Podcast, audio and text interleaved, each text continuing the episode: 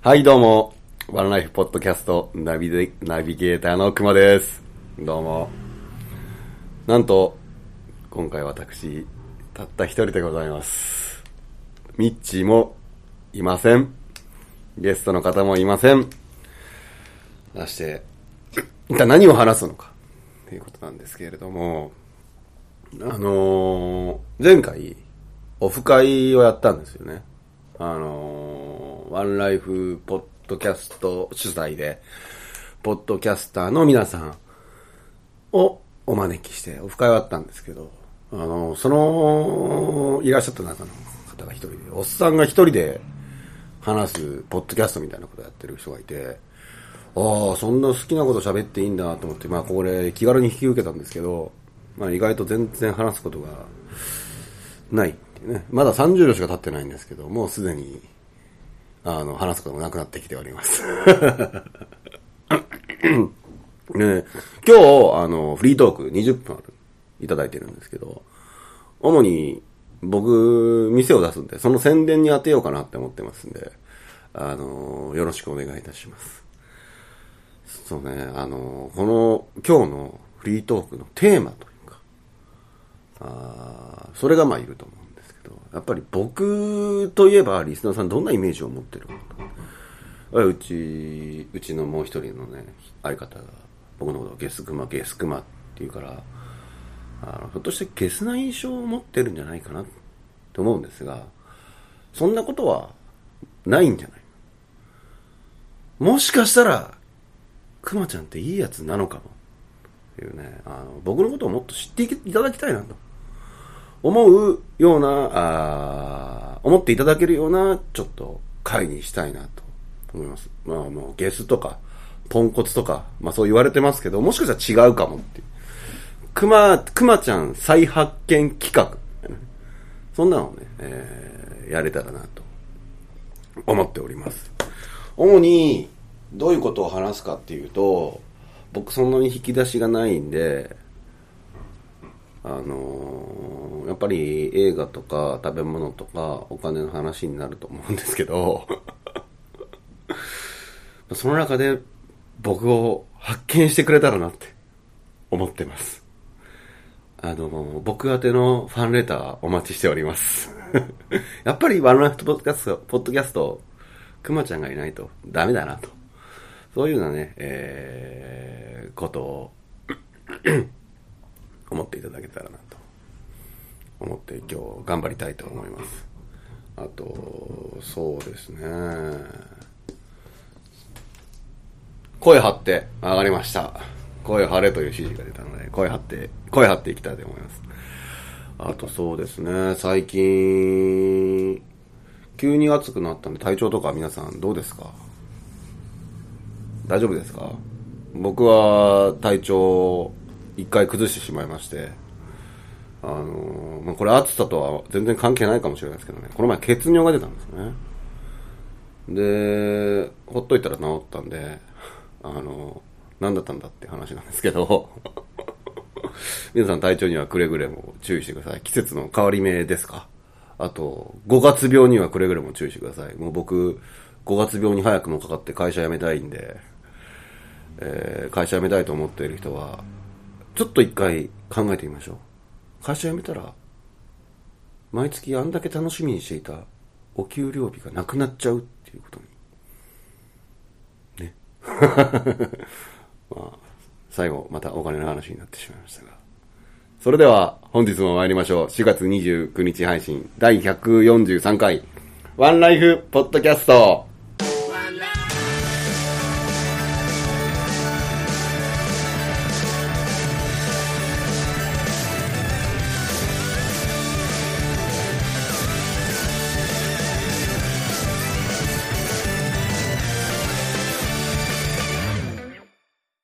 どうも、始まりました。ワンライフポッドキャストナビゲーターのくまです。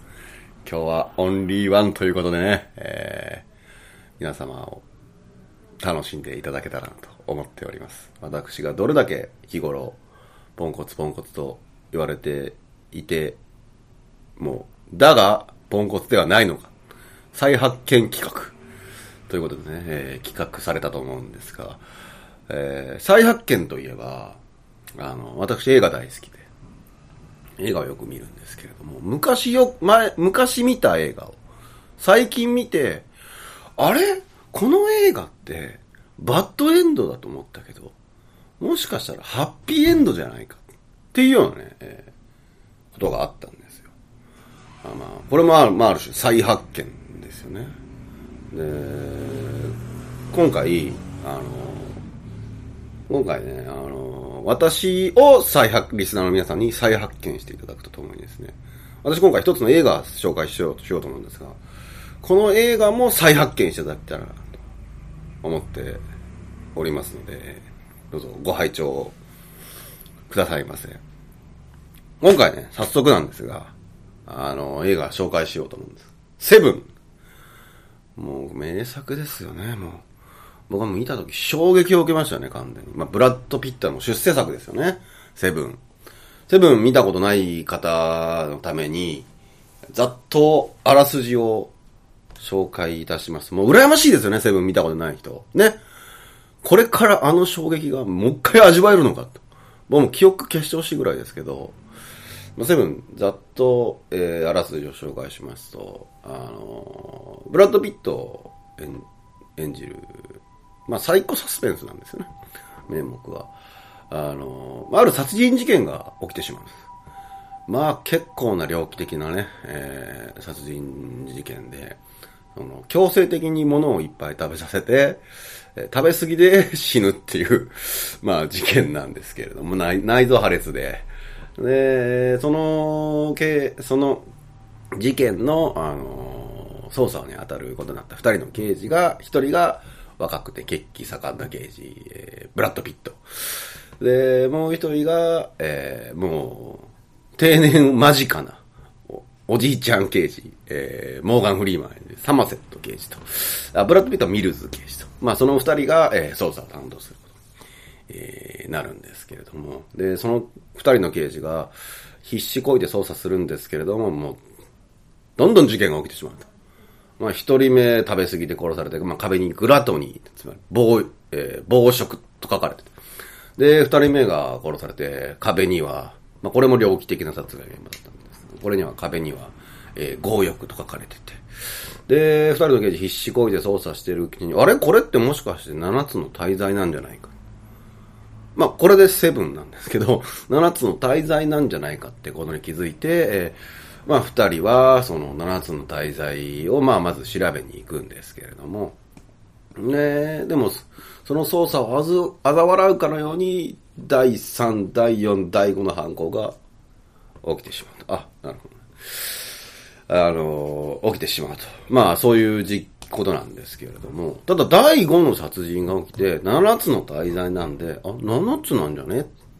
じゃあ、あと2人殺されてしまうと思った時に、なんと犯人が、ある驚きの行動出るんですね。もうこれがまあ一つ、まあちょっと衝撃的な一つな衝撃的な、あことの一つで。で、え？マジで？ってまあ、刑事もなるんですよ。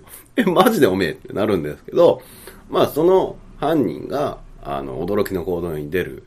で、取引しようって言うんですけど、ね取引しようって言って、あの、まあ、ある場所に来いって言うんですけど、まあ、その場所に行ったら、えっ？ていうようなね、ことがまあ、起きる。で、どうなるかっていう映画なんですけれども、あの、これま結論、まあある種、ちょっと、ちょっと軽いネタバレで申し訳ないんですけど、あの、まあこれバッドエンドなんじゃないかって僕ずっと思ってたんですよね。えー、まあこれ僕の中ではミッチもこれはバッドエンドだと言ってるんですけど、もう最近見返したんですけど、でもこれはハッピーエンドじゃないかって、まあ考えたんですよね。まあこの、ちょっとね、ほんの軽く、まあ、ちょっと軽いかどうかわかんないですけど、ちょっと重大かも。あ、まあいいや。まあまあまあまあ、ハッピーエンドじゃないかって思います。で、まあ、セブンっていうのは基本的にそういう話なんですけれども、あのー、えっとね、これね、このセブンっていう映画は、主に、これ、なん、あの、セブン、七つの大罪っていうように、この、失楽園ってわかります？エロい方の、エロい方じゃない失楽園です。っていうのが元になってて、で、誰、ダンテだっけな？ダンテの失楽園か、確か。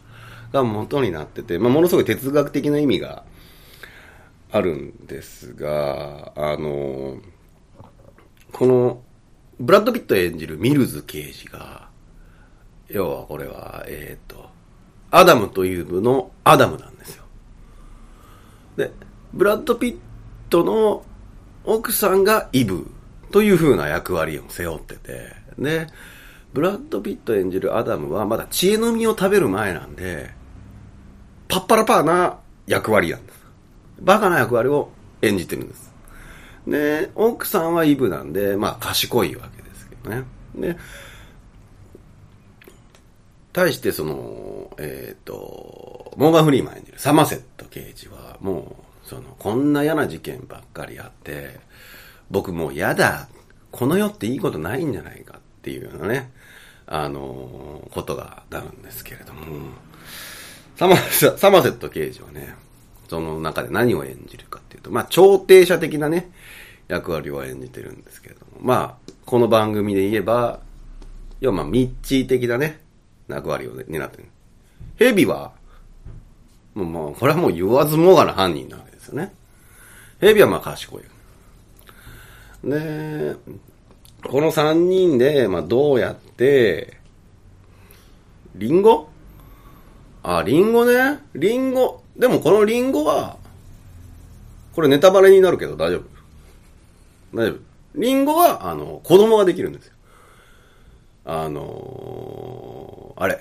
ブラッド・ピットが妊娠、ブラッド・ピットの奥さん妊娠するんです。それがリンゴなんですけど、多分。あのね、これね、ちょっとね、悲しいことにね、ブラッド・ピットの奥さんがモーガン・フリーマンに、モーガン・フリーマンに相談するんですよ。こんな犯罪だらけの世の中だし、ブラッド・ピットはバカだし、このまま産んでもいいの？で、モーガン・フリーマンに相談するんですよね。で、モーガン・フリーマンこう答えるんですよ。あのー、君の気持ちはわかる。でも、どっちも尊重する。でも、産まないんなら、ブラッド・ピットには言うなって言うんだよ。秘密にしろって言うんです。まあ、これ最後に結構な伏線になってなるんですけどね。で、まあ、リンゴが子供で、ヘビが犯人で、アダムがブラッド・ピットで、が奥さんであると。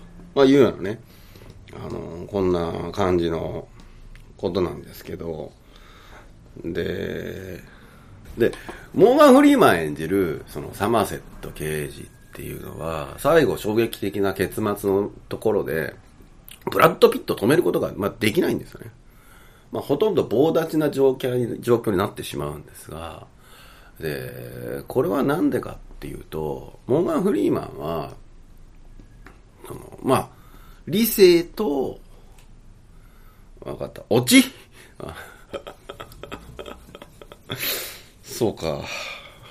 もう、オチなの？まだまだ話足りないんだけどね。まあまあいいや。で、まあ、結局、その、犯人の言いなりになってしまうんですよ、ブラッド・ピットは。それで、バッドエンドだって僕思ってたんですけど、実はこれ、僕の解釈では違って、希望は、あれで、あの、僕の犯人、解釈では違って、その、最後、犯人に二択を強いられるわけですよ。犯人に二択を強いられるけど、ブラッド・ピットは、実は、犯人の思うがままの選択をしたと思いつつ、第三の選択をしたんじゃないかっていう、僕は解釈をしたわけですよね。で、まあこれもこれ詳しく言いたいんですけど、詳しくがっつり言ってるネタバレになって、ネタバレになってしまうんですけど、ネタバレにしてもよろしいんですかね。それは良くはないよね。それは良くはない。でももう古い映画だからいいんじゃない？ダメなの？まあダメかもね。ダメだね。これやっぱ結末言ったらダメだね。ねあの、そうそうそう。まあネタバレはしまい、しないようにするんですけど、まあ最後3人で、対峙するんですよ。要は犯人と刑事二人で。で、その時、さっきも言ったようにブラッド・ピットは二択を強いられるんだけど、一つは犯人の乗せられるような。もう一つは犯人に乗せられはしないけど、自分の思いを、まあ、ぶちまけることができない。で、モーガン・フリーマンは、それをただ見てるだけみたいな。で、モーガン・フリーマンもこれがね、難しい立場なんですけど、本来やっぱ止めなきゃいけないんだ。ただ、心の中では、やっちゃえっていう多分感情があると思う。だからその二つがせめぎ合ってもう棒立ちになってしまうんですけど、ただ僕見返すと最後のシーンもブラッド・ピットの演技の中でもね、もうね、あの、ベストワンじゃないかなって思う演技だったんですけどね。その演技を見て、あ、これは第三の選択肢としてなと。犯人に乗せられるまでもなく、流されるでもなく、第三の選択肢により、ああの、何まあ、なんていうのかな。自分の無念を晴らしたと。いうね、結末になるんじゃないかなと。いうことですね。この映画希望は、やっぱりね、この、サマセット刑事、モーガン・フリマよりサマセット刑事が、その最後、あのね、なんだっけ、えー、っと、なんだっけ、それ、あのね、その、第三の選択とは何かっていうのが気になると思うんですけど、これもね、でもね、ネタバレになるんですね。もう完全なる。まあいいです。まあまあまあ、これは言いましょう。物語の本質ではないと思うんで。要は、二択って犯人を撃つか撃たないかなんですよ。犯人を撃つか撃たない。要は犯人はでも撃たせたいんですよね。ブラッド・ピットに。まあまあいろんな理由から。で、犯人を撃つとき、そのまあ名シーンがあるんですけど、そのブラッド・ピットの顔が怒りの形相の顔と、そのあることが起こって、悲しみの、ちょ、悲しみの顔で、もう、どっちにも取れるような演技をされてるんですけど、で、ブラッ、犯人の思うがままに行動してる場合、怒った状況で犯人を撃ったら、もうこれは犯人の完全に勝ちなんですよね。で、ただ、見返してみると、犯人の、その、怒った顔で打ってないんですよ、ブラッド・ピットは。あの、怒った顔じゃなくて、その、悲しみの顔でもなく、最後、あるワンカットがパンって出て、それで全てを誘って、腹をくくって、撃つんですけど、犯人を。だから、これは第三の選択なんですよね。怒りのままで撃ってたら犯人のまままだけど。でも、それを、その境地を乗り越えて、まあ、晴らしたというところでね、えー、これはもうハッピーエンドじゃないかっていうようなね、あのー、感じじゃないかと。で、最後、その感情を一言で表す。えっ、ー、とね、一言で表すならね、うん、これ真面目に答えると、堕胎っていう罪がね、あったんですよね。奥さんには。って思ったよね。そうだね。まあ、僕は、えー、ハゲの罪を背負ってるんですけど、ハゲはちょっとどうにもならないんで勘弁してください。犯人もハゲてるしね。セブンの中の。20点。ありがとうございます。20点いただきました。まあ、これがセブン。あ、これが再発見なんですよ。そのハッピーエンドだから、皆さんも、もしかしたら、日常に転がってる、もう、飽きてるものでも、何か再発見があるかもしれないんで、改めてちょっとね、何か、あの、考えて、あれもしかしてこれってこんな意味があるんじゃないの？深読みしたらね、面白いかもしれないですね。いや、まあこれが、セブンについてなんですけど、ちょっとネタバレしないとなかなか難しいんですけどね。じゃあ次、あ、そうそうそう、あのね。僕ね、なんと、金に物を言わせて、やっぱりお金大好きなんで、金に物を言わせてさらに儲けてやろうということで、お店を出そうとしてるんですよね。で、もうゴールデンウィーク明けぐらいで工事があるんで、6月ぐらいには皆様をお迎えできるんじゃないかなって思うんだけど、まあ前からちょくちょく言ってるようにね、その、日本酒のお店を出そうと、日本酒のお店をね、出そうと思ってるんですよ。まあどういうお店かっていうと、日本全国のまあ日本酒を集めて、で、そこで、それをまあ飲み比べしていただくと。いうような感じのお店ですね。こう、まあ、おちょこを一席に3つぐらい、3つずつ置いて、で、冷蔵庫、大きい冷蔵庫ボンって何台か置いて、そこからまあ自由に取っていただいて、じゃあこれとこれとこれを飲もうというような形式にするようなお店です。ああ、ね、おつまみもね、ちょっと今悩んでるんですけど、そのやっぱり日本全国のおつまみを、ちょっと珍しいね。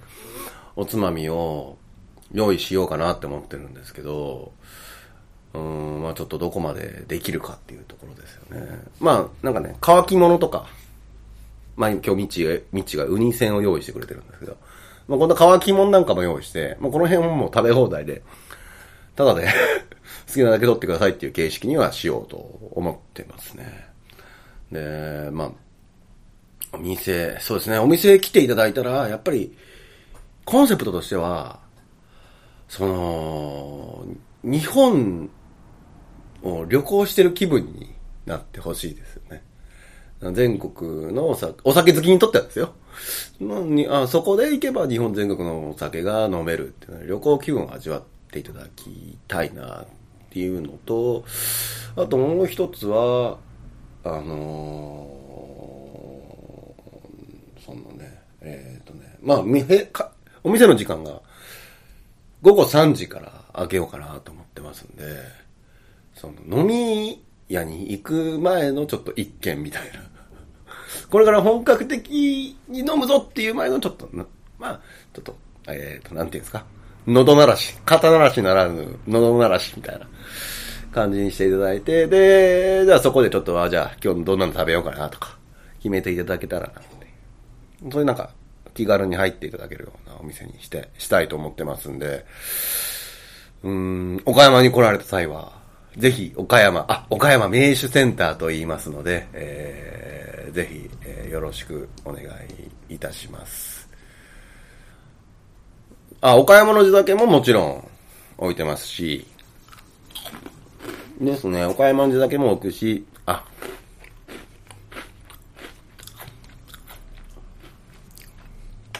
あ、失礼しました。お買い物地酒も置くんですけど、まあそこまでがっちり置くわけではないので、お買い物地酒の欲しい人は、まあ別の店行っていただくいただくか、まあ僕らスタッフに聞いて、僕らっていうか僕いないか、スタッフに聞いてもらえれば、あの、用意しますんで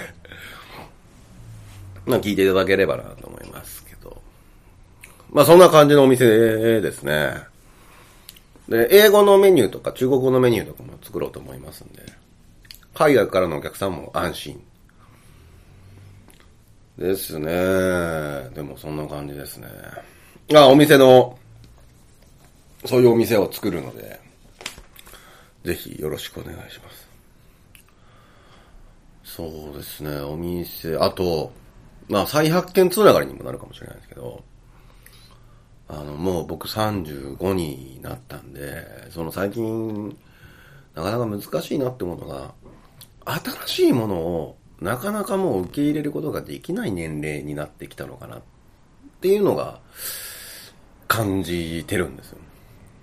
まあ、というのが僕、音楽の話になるんですけど、音楽、ブラックミュージック、ヒップホップとかラップって言われる、ヒップホップ、ラップって言われるのが好きでよく聞いてたんですけれども、その、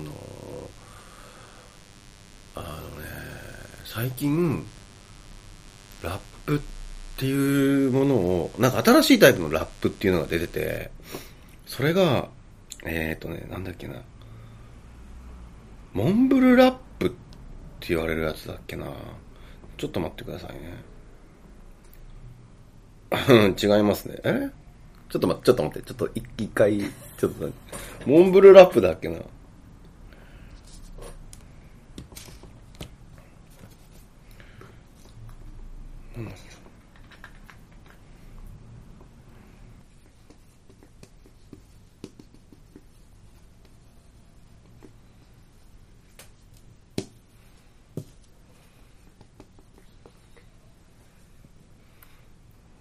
別の話、用意してないんだよな まあいいや。まあちょっと忘れちゃったけど。あの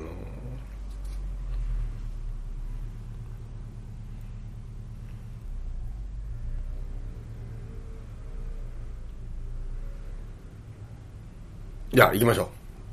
ちょっと、ちょっと忘れちゃったんですけど、あのー、新しいラップの首相、手法が出てきてて、その手法っていうのが、その、英語を、英語っていうか言葉をはっきり発音せずに、このダラダラと言うようなラップのやり方なんですけど、で、まあ、その、今最近流行りのラップがそうだって聞いたんですけど、まあもちろん、その曲がいいとか悪いとか、まあ置いといて、やっぱりその、ああ、その新しいやつが、まあまあそのいいとか悪いとか、まあとりあえず置いといて、ちょっと僕には良さがまだ分かってないんで、そのね、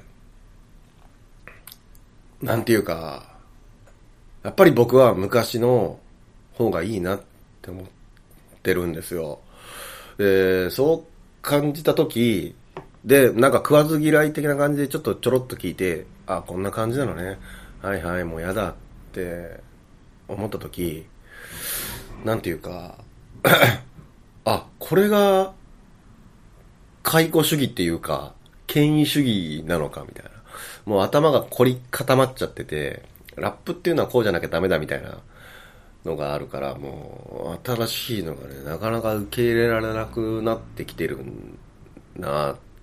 で、会社でも新入社員とかが、まあこれ会社とかでも新入社員とかが、まあ僕営業なんですけど、新しい営業手法を提案してきたときに、いや、僕ちょっとこういうのダメなんだけど、みたいな。でもそれがもしかしたら一郎で言えば振り子打法みたいな感じなのかもしれないのに、なんか頭ごなしに否定しちゃいそうで、嫌だなって思ったんで、あ、ちょっと、あのー、新しいのをね、どんどん受け入れるような、頭を、脳みそを柔らかくするために、やっぱりどんどん、やっぱ新しいのが出てきても、その、もうかたくなに頭から否定するんじゃなくて、えー、なんだろう。とりあえず受け入れようと。で、どこがいいのか探してみるのもいいのかもしれないですよね。うん 例えば、あの、そうね。うーん。例えばね、そう、例えば、僕はよく、あのー、風俗に行くんですけど、同じ子ばっかり指名するんじゃなくて、たまには違う子、好みじゃない子をあえて指定してみると、指名してみると、新しい発見があるのかなっていう。え、この子、顔は好みじゃないけど、こんなすごいテクニック持ってたの？とか、えー、ね。あ風俗に行く方はぜひとも、たまには違う、好みじゃない子をあえて指定してみるっていうのもね、えー、世界が広がる一つじゃないかなと思っておりますのでね、え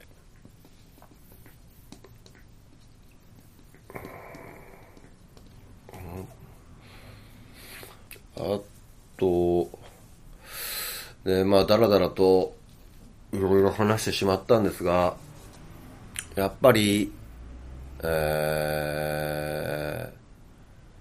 ー、改めて、一人で初めてさせていただいたんですけど、改めて思ったのが、うーん、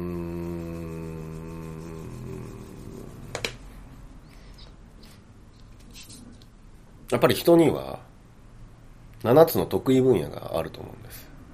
それぞれね。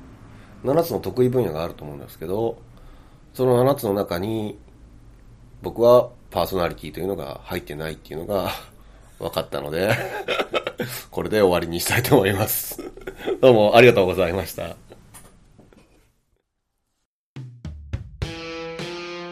ワンライフポッドキャストでは皆様からのメッセージを募集しております。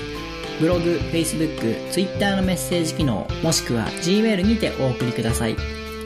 Gmail の宛先は onelifebodcast.gmail.com onelifebodcast.gmail.com ワンライフポッドキャスト .gmail.com まで現在募集中のコーナーはブログ、Facebook をご覧ください。皆様からの愛のあるお便りをお待ちしております。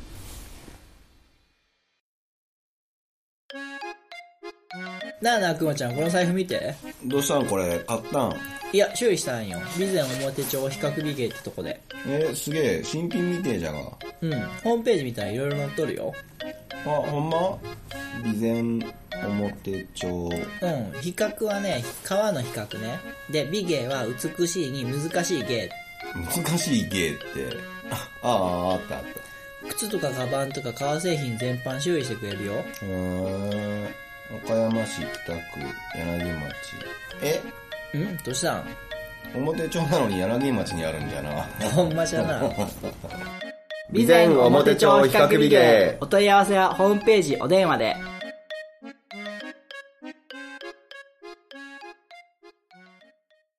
はい、エンディングです。いやーどうでしたでしょうか？まあ、まだまだ、全然ダメダメですけど、精一杯頑張りました。ありがとうございます。一応これね、イベント告知宣伝などって書かれてるんですけど、さっきたらふくお店の宣伝したので、もう大丈夫っす。イベント、何かあるのかな？ワンライフポッドキャストで。僕の、僕の記憶が定かならば、何もないと思いますので。そうですね。この番組では、皆様皆様からのメッセージを随時募集しております。メッセージの方法、募集内容に関しては、ブログ、Facebook でご確認ください。Twitter でのフォローもお待ちしております。Twitter は、ハッシュタグ、カタカナで、ワンライフポッドキャストでつぶやいてください。次回の配信は5月6日日曜日予定しております。お送りしましたのはくまでした。それではまた来週までごきげんよう。